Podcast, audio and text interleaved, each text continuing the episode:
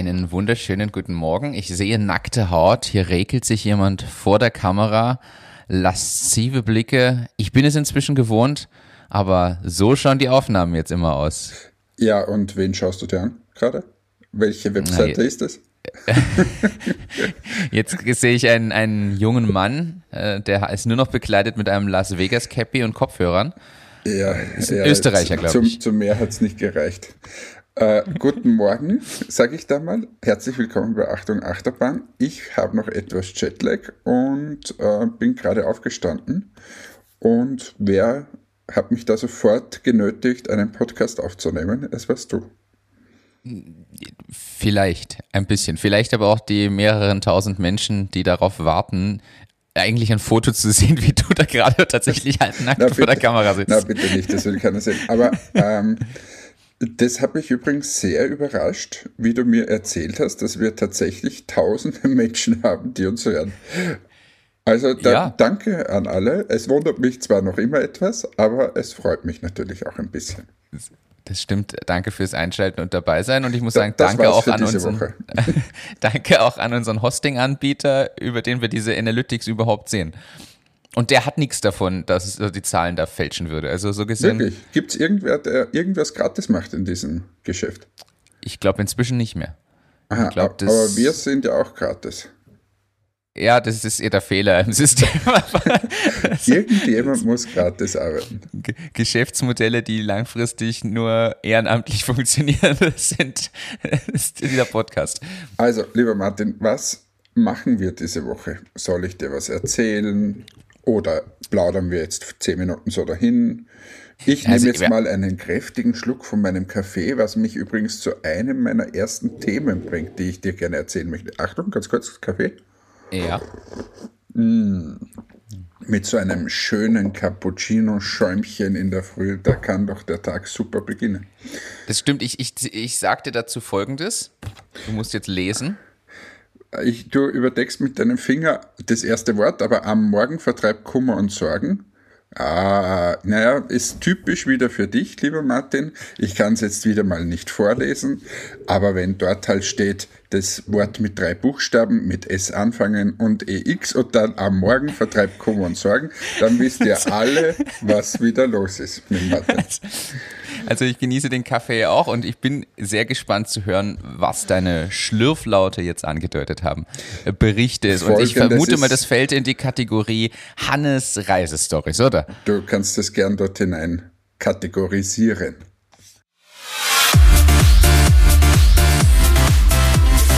Hannes Reisestories. So, ähm, nach dem Jingle ist vor dem Jingle. Und zwar, ich war äh, bin angekommen in Österreich. Gutes altes Österreich hatte man wieder die Idee, dass es vielleicht etwas günstiger werden könnte, nachdem Amerika doch teilweise sehr teuer ist. Und da bin ich stehen geblieben, und zwar bei der Landzeit im Mondsee. Warum bin ich dort stehen geblieben? Weil dort eine wunderschöne Ladestation ist, wo man schnell laden kann. Daher hat mich der Weg dorthin geführt. Was denkt man sich? Man geht schnell mal auf einen Kaffee. Und ja. jetzt, lieber Martin, rate mal. Jetzt nehmen wir genau das, was ich jetzt gerade hier trinke. Und zwar einen Cappuccino. Was denkst du, kostet der Cappuccino bei der Landzeit? Ich rate jetzt einfach ins Blaue 3,90 Euro. Es kostet ganz günstige 7,15 Euro. Oh, und ja. Äh, genau. Hast du, hast du nicht den mit Goldstaub genommen Nein, oder so versehentlich? Das ist der Landzeit Cappuccino, großer Espresso mit Schlagobers und Schokoraspeln. Getreu unserer Tradition servieren wir den Landzeit Cappuccino mit Schlagobers. Mit 7,15 Euro. Ja, jetzt kannst du sagen, okay, das ist nicht dasselbe, was du jetzt gerade trinkst. Nehmen wir den ganzen für, mit Vollmilch mit 6,55 Euro. Oder oder du könntest ja noch amerikanischer unterwegs sein, den Lando Chino, drei kleine Espressi, Ahornsirup, Schlagobers und echtes Vanille drauf um 9,75 Euro. So, jetzt könnte man sagen, was sind denn das für fancy Getränke? Da wird es ja wohl was Billigeres geben. Stimmt, wir können auch klein zum kleinen Espresso gehen. Der kleine Espresso äh, kostet nur 4,85 Euro. So, warum erzähle ich das? Weil ich dort gesessen bin und mir gedacht habe, was ist denn mit denen los? Jetzt habe ich dir gerade die, die Kaffeeliste hier vorgelesen. Das heißt, Kaffee war es für mich nicht, weil das mir zu teuer. Bin ich doch einfach mal bei den Getränken gelandet. Und es gibt alkoholfreie Getränke. Das günstigste Getränk, was es auf dieser ganzen Karte bei alkoholfreie Getränke gibt, ist, rate mal. Wasser. Nein, äh, gibt es nämlich nicht. Ein Jugendgetränk Himbeersoda 05 um 4,30 Euro. Das zweite ist dann ein Römerquelle Mineralwasser 0,33 um 4,45 Euro. So, warum erzähle ich das Ganze? Du sitzt dann dort bei einer Raststation und wirst ausgenommen wie die Weihnachtsgans. Ähm, und das ist einfach unverschämt. Es ist einfach unverschämt. Ich sitze nicht am Markusplatz äh, in Venedig, wo ich es auch unverschämt finde im Übrigen. Ja. Aber ähm, das ist ja Wahnsinn. Raststation. Äh, und, also, ja, und oh, das, das weißt du, was das Geilste ist? So, wir haben bestellt Himbeersoda, günstigstes Getränk drauf. Und du kennst ja, bei den Gläsern ist ein Strichlein oben, was der 05. Ich habe ja. ein Beweisfoto, beide sind nicht auf 05 angefüllt. Ah. Geil, oder? So, damit, damit wir sagen können, na, die Speisen sind dafür total günstig. Wir haben dort eine Gulaschsuppe gegessen, aber äh, was kostet, glaubst du, ein Schnitzel? Ein gutes Kalbschnitzel, ganz normal. In dem Fall, wenn es mit den Preisen, würde ich sagen, 17 Euro oder so. Es kostet 27,95. Ein. Was ist denn da passiert? Na, da wenn, du da, wenn du da hingehst, so und jetzt, jetzt kommen wir jetzt kratzen wir die Kurve zum Business. Meiner Meinung nach wird da den, den Leuten, es ist zugegeben ein schöner Platz dort am Monse, ja, aber es ist eine Raststation, wird ein bisschen das ausgenutzt, äh, die, die, Leute, die da hinfahren und Pause machen müssen oder sollen oder so. Und die sich nicht auskennen. Und die, die sich natürlich nicht auskennen. Ähm, und es ist einfach unverschämt. Es ist mindestens doppelt so teuer wie überall anders, auch in jedem Restaurant. Ja. Und die Frage ist, ist das noch gutes Wirtschaften oder ist das ähm, ja, doch eher kritikwürdig? Ich finde es ehrlicherweise ja, es ist ein zweischneidiges Schwert. Aus meiner Sicht, zum einen verstehe ich natürlich die Geschäftsfrau oder den Geschäftsmann, wer auch immer da dahinter steckt, mit dem Gedanken, naja, solange es der Kunde zahlt und die Leute hier stehen bleiben und äh, das quasi äh, beglichen wird, was ich da an Preisen auch angebe, solange kann ich es ja lassen. So, das ist immer der eine Gedanke dazu. Muss man auch ehrlich sagen, es stimmt ja, wenn da wirklich dann Leute einkehren und bereit sind, das zu zahlen, der, der, wie sagt man so schön, der Markt bestimmt den Preis. Ja, und dann, du hast ja dort ein anderes Thema auch noch. Es sind ja oftmals keine wiederkehrenden Kunden. Stimmt. die kommen einmal, sind vielleicht aber sogar so, ach, wir sind in Mondsee, naja, hier ist alles teurer. Es ist ja quasi Salzburg. Also vielleicht gehen auch solche Gedanken. Österreich, aber macht nichts. Mondsee? Ja, aber für Touristen ist es so quasi Salzburg. Wenn du Nein. dich nicht auskennst, äh, wenn du da als Deutscher hinkommst, ist denkst Österreich du. quasi Wien, aber. das ist auch richtig. Ah, Und äh, Klammer auf, in Amerika wieder irgendeine amerikanische Kellnerin ähm, hat er gesagt, oh, Austria. Und dann hat, hat sie gesagt, ja, da kennt sie was. Sag ich, was kennst du denn? Sound of Music. In, wirklich überall, jeder kennt Sound of Ich habe Sound of Music noch nie gesehen. Ich habe keine Ahnung. Also, ich weiß nur, dass das scheinbar alle, alle Amis kennen. Ja, als Österreicher, also wirklich, du, man sollte sich das, glaube ich, wenn man viel reist, mal ansehen, damit man mit den, mit den Ausländern sozusagen reden kann, weil die kennen das alle, warum auch immer. Aber du wirst ständig, in, in, also wenn ich unterwegs bin, ich werde angesprochen auf Sound of Music, auf Hitler, manchmal auf Falco und ab und zu auf Niki Lauda. So, das sind so die. ah, Schwarzenegger, Schwarzenegger kommt noch dazu. Aber ja. Um, Aber Gottes wieder zurück zum, zu unserem. Also, ja, ich kann es. Äh, ich, und ich kenne dieses Argument, es ist halt so schön da. Ja, das verstehe ich, das kann ich wirklich da, da gibt es, würde ich mal sagen, einen kleinen Aufschlag. Wenn der Kaffee jetzt 5 Euro kostet statt deine 3,90, dann sage ich, ja, das liegt in einer Range. Aber ich bin mir, ich hab, also ich habe mich dort hingesetzt, ich mache das normalerweise nie und habe Fotos von dieser Speisekarte gemacht. Der Service war zudem auch noch schlecht. Also das, das, kommt ja dann auch noch dazu. Aber da, ja, das ist jetzt generell, wenn da jetzt noch wenigstens alles, ich sage jetzt mal die Biomilch und das Öko-Kalb und keine Ahnung was ist, äh, dann äh, kann man noch irgendwie in die Richtung argumentieren. Aber ich finde, die, dieses Level, was du da jetzt beschreibst, ist fernab von allem, was fair gegenüber den Konsumentinnen und Konsumenten ist. Muss ich ganz ehrlich so sagen. Also ich finde, das ist eine Art Ausbeutung, die ja, vor allem, es ist ja eigentlich nicht mal eine Monopolstellung, weil es gibt ja andere Raststätten auch. Jetzt muss man mal auch so ganz ehrlich sein. Also gerade Mondsee, man kann halt auch einfach eins, je nachdem aus welcher Richtung man kommt, kann eins früher oder später abfahren und sitzt halt beim McDonalds. Das klingt jetzt so hart, aber da kannst du für sieben Euro ein ganzes Menü essen. Also kann man jetzt über Qualität und alles Mögliche natürlich streiten, aber es ginge ja.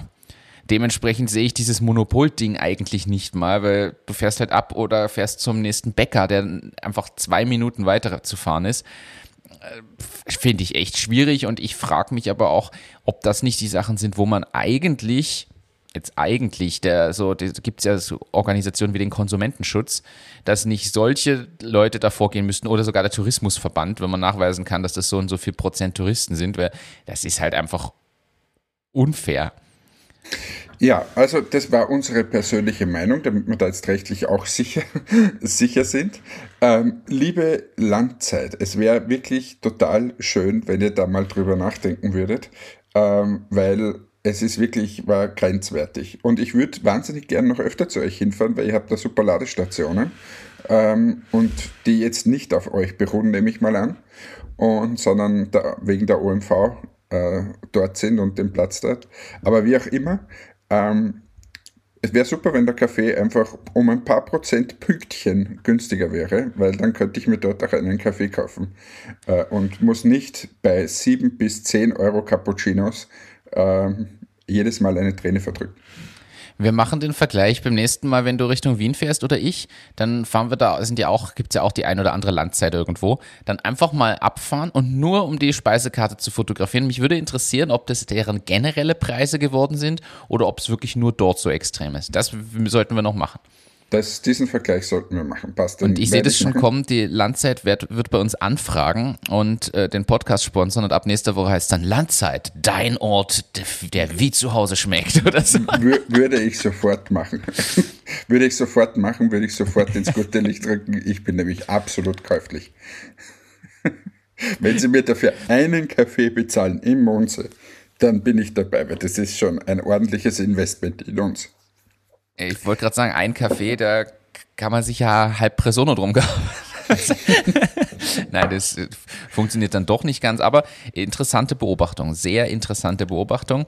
Man merkt schon, es ist gut, dass du wieder auf Reisen bist, da entstehen einfach so richtig die lebensnahen Stories.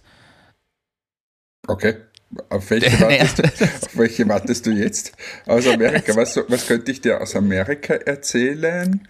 Also grundsätzlich in Amerika gibt es kein Corona, das ist schön für Amerika. Ähm, das ist nämlich abgeschafft dort. Ist das wirklich so? Ja, ja da gibt es nichts. Also der einzige, wo du Maske trägst, ist im Uber. Aber sonst gibt es nicht.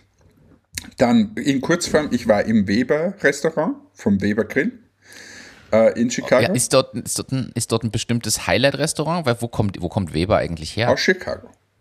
Ach, das, ich habe immer gedacht, dass das Deutsche sind.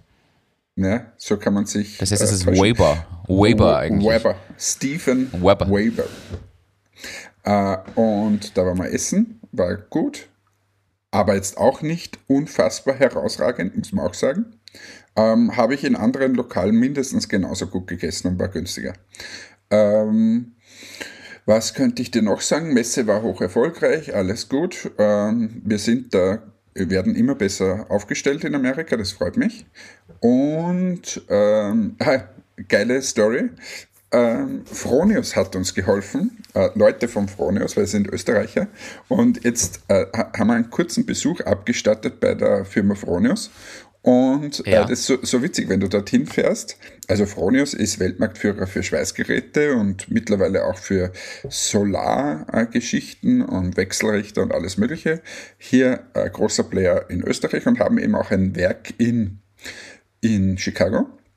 Und dort haben wir nur ganz kurz Österreicher besucht, der uns die geholfen haben. Und war aber cool, in ein österreichisches Unternehmen zu gehen, das in Amerika sitzt und gleich daneben äh, Föstalpine äh, Schweißtechnik. es sitzt so in einem Gebäude. Ähm, ja, irgendwie cool, die Österreicher Community dort zu treffen. Und was kann ich denn noch erzählen? Ich habe da gleich, ich hake da ein, weil du das gerade erwähnst mit Fronius. Ich finde, da ist nämlich ein spannendes Thema dabei, über das kein Mensch nachdenkt, wenn man internationales Business mit Messen aufbaut. Worüber, und ich sag's ehrlich, ich habe da auch noch nie so richtig dran gedacht. Ihr macht sehr viele internationale Messen. So, jetzt wissen wir, wenn die im Umkreis von Österreich sind, spielst du LKW-Fahrer, lädst das, den Truck voll und tuckerst nach Italien rüber für eine Messe zum Beispiel.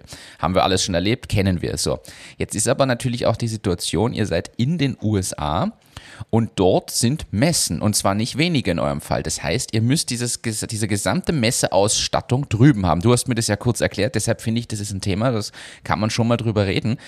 Denn ist es, die Frage ist jetzt für mich erstens, wie macht man das logistisch? Zweitens, ab welchem Punkt ist es sinnvoll? Drittens, habt ihr in mehreren Regionen der USA das Ganze? Weil theoretisch, wenn ihr das jetzt an der Ostküste gelagert habt und dann ist an der Westküste eine Messe, ist es ja wieder ein irrsinniger Aufwand, das Zeug dahin zu bringen. Ab wann zahlt es aus? Ich sage jetzt mal in den USA zwei Messestände komplett fix fertig in einem Anhänger zu haben und den nur einzulagern. Das ist schon ein Thema, das, das wird so abgetan. Ich finde das ehrlicherweise ziemlich komplex. Ja, also es ist so, wir haben uns heuer endlich mal dazu durchgerungen, dass wir fix, fixe Messestände haben. Ähm, das Warum hat es so lange gedauert? Das, weil es natürlich ein Investment ist und äh, weil es natürlich logistisch dann noch eine größere Herausforderung ist. Ich beschreibe mal, wie das vorher gelaufen ist. Ja. Vor, vorher ist es so, du buchst eine Messe, sagen wir in Chicago, und kannst dann dort auch Messewände buchen und sagst, ich hätte gern einen Teppich und ich hätte Messewände und auf diesen Messewänden soll das so ausschauen. Das sind meine Bilder und so weiter. In der Regel kostet das, je nach Standgröße, aber so wie wir das halt haben, wir haben immer ungefähr 20 Quadratmeter, 20 bis 30 Quadratmeter, ähm, kostet das Bedrucken der Messewände hinten zwischen 2 und 5000 Euro. Also teilweise sehr, sehr teuer. Ähm, oder 4000 Euro. Und die schmeißt du nachher weg. Ja. Das heißt, du lässt sie dort. So, die bedrucken tatsächlich auch Stoffbannen, im Prinzip genau dasselbe System, was wir jetzt auch einsetzen. Ähm, genau, so ist es bis dato gelaufen. Das Gute ist, du kommst dorthin, ähm, das wird für dich aufgebaut und du stellst deine Produkte hin und alles ist gut und nach der Messe nimmst du deine restlichen Produkte, fliegst du daheim, fertig. Dieses Mal, wir haben jetzt zum ersten Mal eine Messe gehabt, wo wir unseren ähm, wo wir unseren neuen Messestand, den wir fix gekauft haben, geschickt haben. Und zwar haben wir einen für Amerika und ähm, zwei, lass mich nicht lügen, zwei für Europa. Liegt daran, okay. wir haben auch Retail-Messestände. Wir, wir, haben uns angeschaut, welche Messen machen wir im Jahr und so. Und da haben wir gesagt, einer für Amerika, der, der ist ausreichend. Oder sind sogar zwei. Na, zwei für Amerika sogar. Wir haben einen Retail auch noch. Also das heißt insgesamt vier Messestände. Klar. Und die wir, die wir bespielen können, die sind aber unterschiedlich zusammengesetzt aus Modulen. Das heißt, du kannst zwei große oder so machen und und und. Und ähm, die haben wir gekauft. Das hat gekostet, glaube ich, 20.000 Euro ungefähr. Ähm, und das war quasi unser Invest. Und jetzt schicken wir die Paneele nach Amerika. In der Regel sollten sie dort drüben bleiben. Aber nachdem wir jetzt so viele Messen haben, schicken wir es wieder zurück oder haben es zurückgeschickt.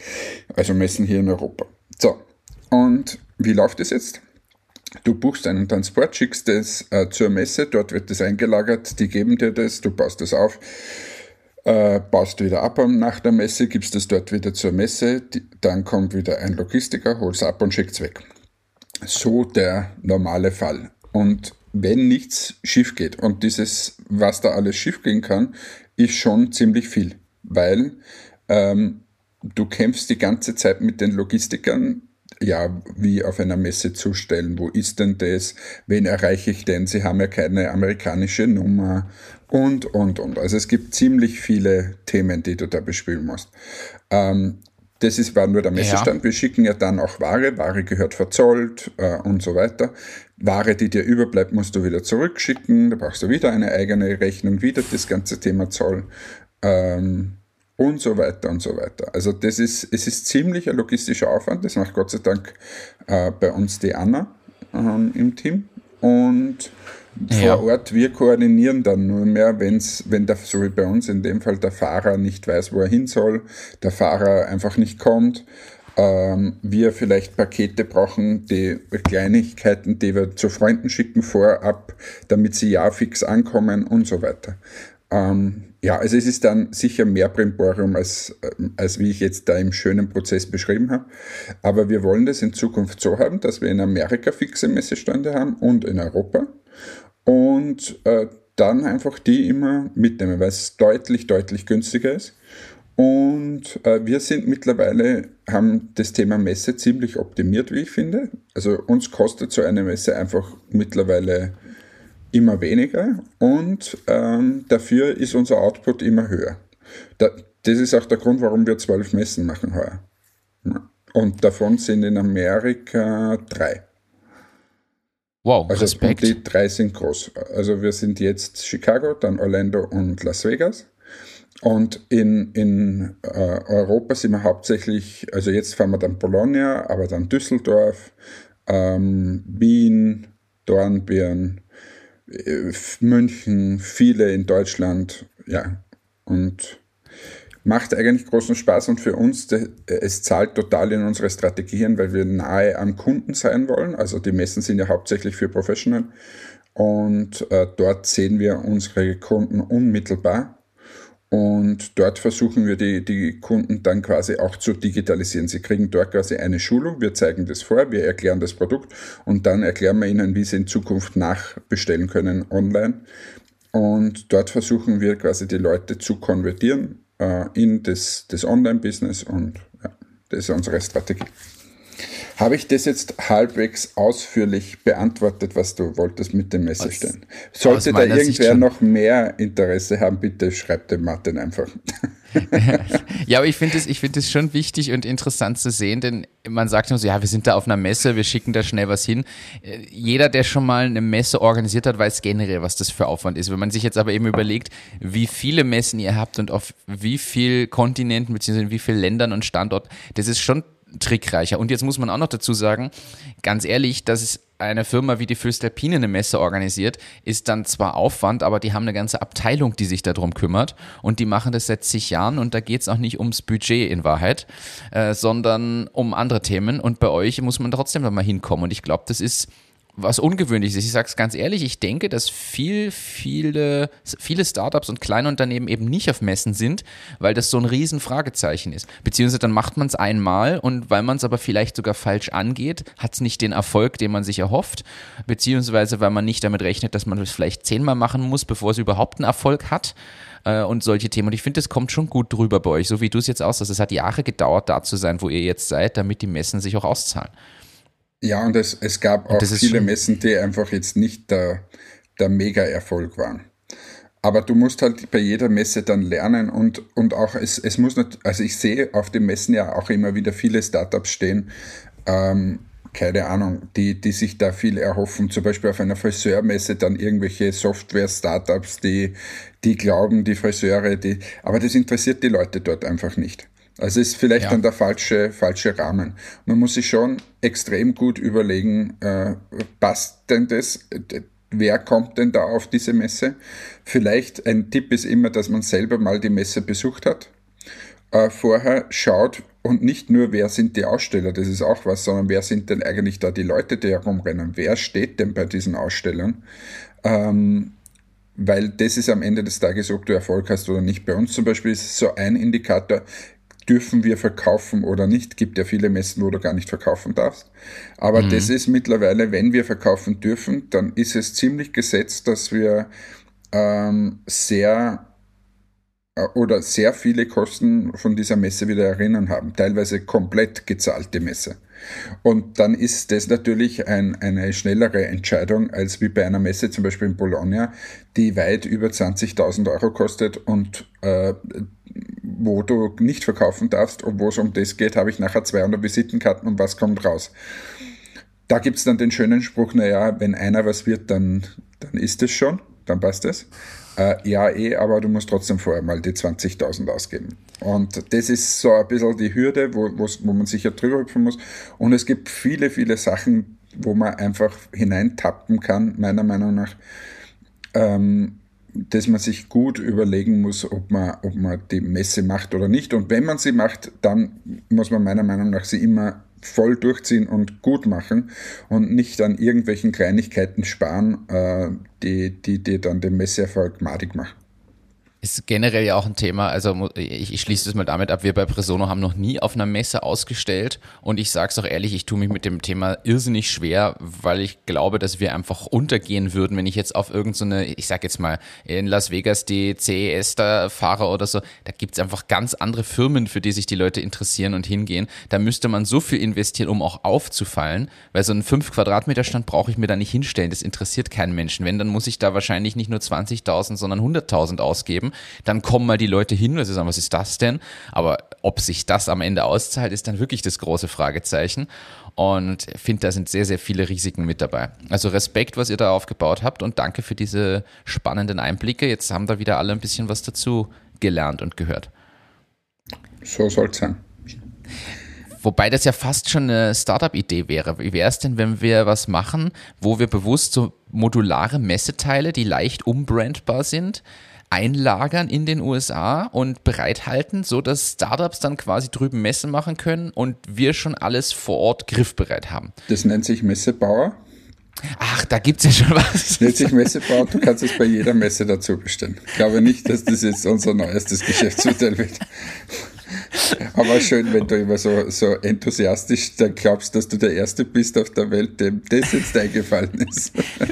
Ich habe aber auch neulich, das wollte ich mir aufschreiben und ich habe es mir nicht aufgeschrieben. Ich habe irgendeine Geschäftsidee gehabt, die wollte ich dir unbedingt präsentieren, wo ich selber im Durchdenken wieder drauf gekommen bin, dass das ein kompletter Blödsinn ist. Übrigens, lieber ja. Martin, nur ganz kurz, das interessiert jetzt unsere Zuhörerschaft nicht, aber du bist extrem abgehackt bei mir, wenn du sprichst. Die Zuhörer werden das nicht hören, aber für mich in der Aufnahme ist es etwas schwierig, wenn ich die äh, so höre. Äh, ist da deine Verbindung? Du bist ja gerade im schönen Frankfurt, weil du wieder mal einen Ironman machen möchtest. Ähm, ist dort leicht die ganze Internetverbindung für den Flughafen Frankfurt draufgegangen oder was ist da los? Mir kommt es auch so vor, ich kriege das zwischendurch auch mit, dass du abgehakt bist, auch wenn das unsere HörerInnen nicht mitbekommen. Jetzt spreche ich bewusst abgehakt, immer im Rhythmus, dass du es hörst. Jedenfalls vermute ich das auch. Man muss ehrlich sagen, es hat anfangs ganz gut funktioniert und äh, schwankt ein bisschen. Ich weiß nicht, vielleicht weil hier die Gemeinschaft in der Gegend auch aufsteht und das WLAN mehr benutzt wird. Ich bin ja in einem Airbnb. Da kann es natürlich sein, dass ab 8 Uhr alle vor dem Rechner sitzen. Ich weiß es nicht. Aber aber glaubst du, glaubst du, das ist ja eh immer am Abend, sagt man am Abend, na da geht der Konsum nach oben und in der Früh auch. Was glaubst du, wird da geschaut, dass ein so hoher Internet-Traffic entsteht? Ich muss dir ehrlich sagen, ich weiß es tatsächlich nicht. Äh, äh, ist die Frage jetzt, ich glaube in Hotels tatsächlich irgendwelche Fernsehgeschichten, die halt übers Netz gestreamt werden inzwischen. Fernsehgeschichten, ja. Fernsehgeschichte. Aber ich kann es dir tatsächlich nicht beantworten. In meinem Fall hier, ich bin in so einem kleinen Wohnhaus, wo mehrere Familien wohnen und diese Airbnb-Unterkunft ist. Von dem her schwer einzuschätzen. Da kann alles dabei sein. Naja, also nächstes Business-Thema, hau raus. Ja, Elon Musk und Twitter. Hast du das verfolgt? Ja, ja, wobei, habe ich verfolgt, wobei, was ich noch geiler finde, da gab es, wie heißt dieses Ding, NFT oder wenn man das. Ja, NFT. Äh, da hat einer den ersten Post vor ein paar Jahren gekauft um 2,9 Millionen oder so. Und, und jetzt, jetzt, jetzt wollte er es um wie viel? 40 Millionen verkaufen. Und geboten wurden 7000 Euro. Wenn du was um ja. 2,9 Millionen gekauft hast und jetzt 7000 Euro äh, geboten kriegst, für die erste Twitter-Nachricht ist auch bitter. Aber ja, das ist, fällt mir dazu ein. Das andere, ich, das ist so absurd, dass jemand um 40 Milliarden Euro Twitter kauft. Also, ja, keine Na, Ahnung. Vorhat. Also man muss sagen, er hat sich erstmal nur reingekauft, ist jetzt Mehrheitsaktionär mit 9, irgendwas Prozent und jetzt sagt er, er will es komplett kaufen. Wobei, ganz ehrlich, ich also die Gefahr, also ich finde es ganz schwierig, weil der Mann manipuliert ja Märkte, das ist unpackbar. Ich traue dem ja sogar zu, dass er die Ankündigung nur macht, damit seine Twitter-Aktien massiv steigen, weil jetzt alle einsteigen mit oder eingestiegen sind mit dieser Ankündigung und er es gewinnbringend wieder veräußert dem traue ich ja wirklich inzwischen alles zu. Genauso wie er die Bitcoin-Geschichte darauf und ab ge, ge, geschossen hat. Ich finde das sehr, sehr grenzwertig, was quasi einzelne Personen im internationalen Licht äh, quasi für Wirkung und Auswirkung auf den Markt haben. Und jetzt mag man sagen, der Mann ist visionär und mag gut sein, aber inzwischen, ich muss ehrlich sagen, was der inzwischen macht, hat nichts mehr mit seinen Business-Sachen zu tun, finde ich. Und finde es sehr, sehr schwierig, wie der sich verhält und in welche Richtung ja, er da agiert. Also. Ja, ich habe gestern gehört, die, die Aktie ist ja deutlich nach, nach oben gegangen. Also irgendwie ja. 40 Prozent oder sonst irgendwas. Ähm, und ja, könnte sein, deine Theorie. Ich weiß es nicht, aber jedenfalls die Frage ist, ob das alles so viel wert ist. Also dass Twitter, wie viel eben für alles will jetzt 40 Milliarden zahlen? Ja, ja völlig. Vor allem, jetzt zahlt er deutlich, ich glaube 15 Prozent oder so über, äh, über Wertzahl würde er, war sein Angebot, irgend sowas in die Richtung. Aber. Äh, Martin, ich ja. mache dir jetzt einen riesen geilen Vorschlag. Könntest du auch deine Kamera ausschalten? Weil dann Natürlich. reduzieren wir den Traffic und dann fällt es uns wesentlich einfacher miteinander zu kommunizieren. Na, immer immer für dich. Also ich hoffe, ich hoffe, das wird jetzt für unsere Kommunikation deutlich, deutlich besser. Ähm, übrigens hatte gestern wieder ein, ein, bin eben nach Hause gekommen und, und bei mir in der Nähe ist der Peter Affenzeller, der macht so Whisky, Whisky-Distillerie. Die Dis Distillerie, ja. Und ähm, bin zum Peter gefahren, weil ich noch Ostergeschenke gebraucht habe. Und habe ihn auch für die, tatsächlich Für die getroffen. Kinder ein bisschen Whisky quasi. habe ich getroffen und es ist so cool, immer mit so, mit so Vollblutunternehmern zu sprechen, wie es denen geht, was, was so äh, die Probleme sind und, und wie er mit manchen Sachen umgeht und das ist echt, echt spannend. Äh, also Peter macht einen super Job dort, äh, auch in Altmanndorf. Ähm, coole, coole, cooler Betrieb extrem ausgebaut auch. Der hat mir zum Beispiel erzählt, immer wenn er eine schlechte Bewertung kriegt äh, oder eine Sternebewertung irgendwo, dann ruft er an oder versucht zu kontaktieren und mit den Leuten in Kontakt zu kommen, um zu sprechen, warum das so ist und äh, dass, dass er das wirklich versteht und, und ja, also ist wirklich total spannender Typ. Okay, das ist aber tatsächlich interessant. Aber bei jeder, bei jeder schlechten Bewertung versucht er nachzugehen und zu hinterfragen, warum das so ist. Hat, hat aber was. Also hat was, da siehst du das Streben nach Verbesserung und Kundenzufriedenheit.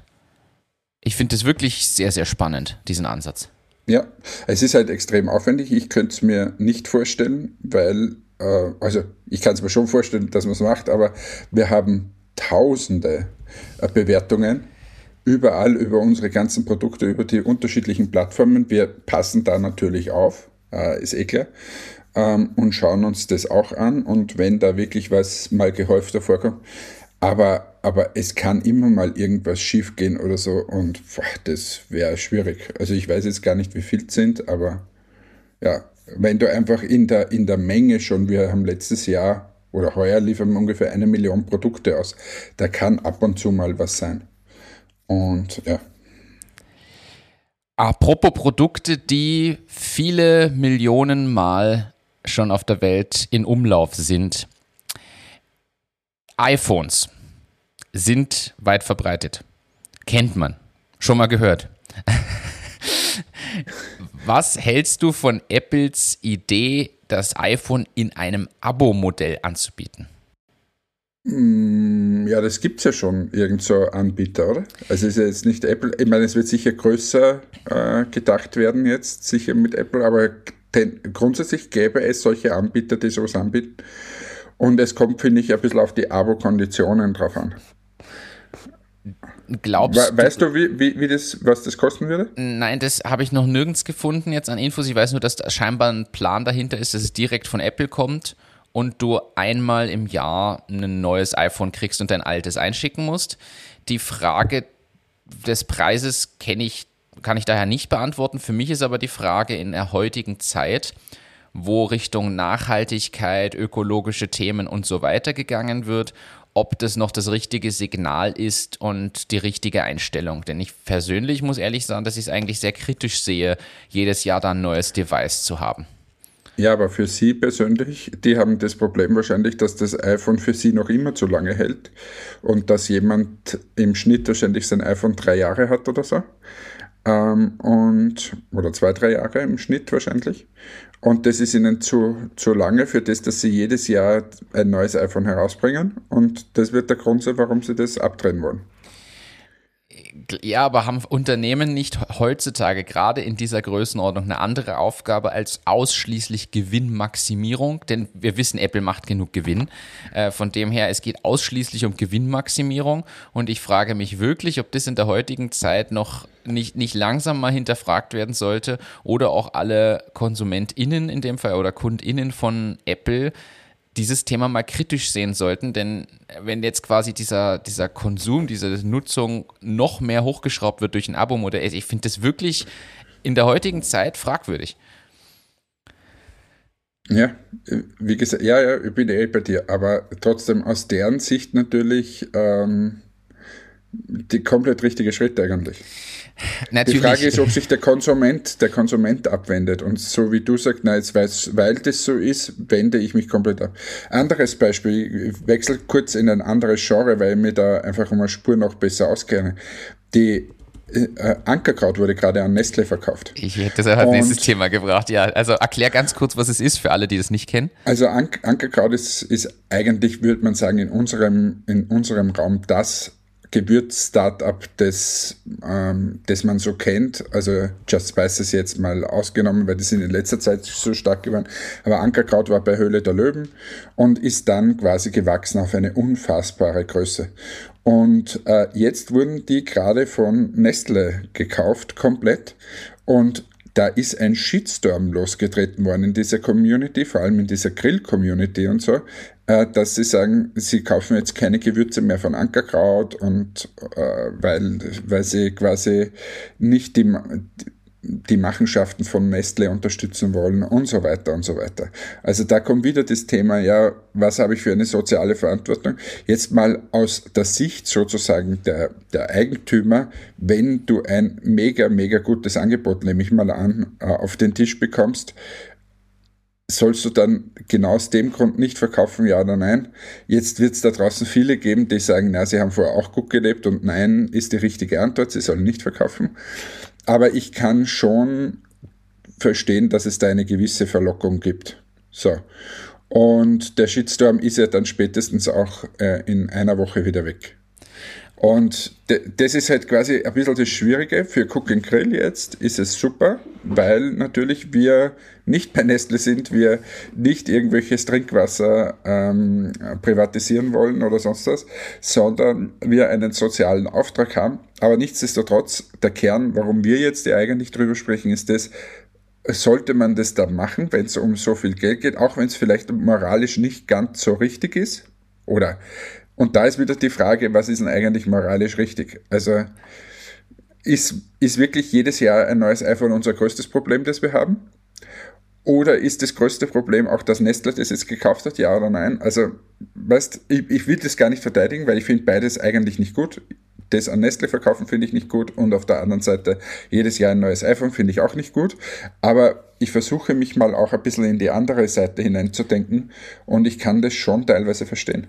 Ja, ich verstehe es sowohl bei Apple natürlich die Logik dahinter und ich verstehe es auch bei Ankerkraut. Ich sag's dir ganz ehrlich, da sind ja die, die jetzt aufschreien, sind meistens nicht die, die schon mal ein Unternehmen aufgebaut haben und die nicht wissen, auf was man alles verzichtet und wie hart das ist und dass sicher irgendwann der Punkt kommt, wo man einfach sagt, so hey, jetzt möchte ich auch mal irgendwie andere Chancen haben. Denn muss man auch sagen, was dahinter steckt, ist ja auch eine andere Arbeitsweise. Da kommen plötzlich andere Manager mit dazu, die, die unterstützen, man hat andere Marktmöglichkeiten. Also das reduziert ja auch gewisse Arbeitsthemen, die einfach alltäglich über Jahre hinweg kommen und an einem zehren. Also ich verstehe da die Gründer, äh, das Gründerteam absolut, beziehungsweise es sind zwei, glaube ich, Frau und Mann irgendwie.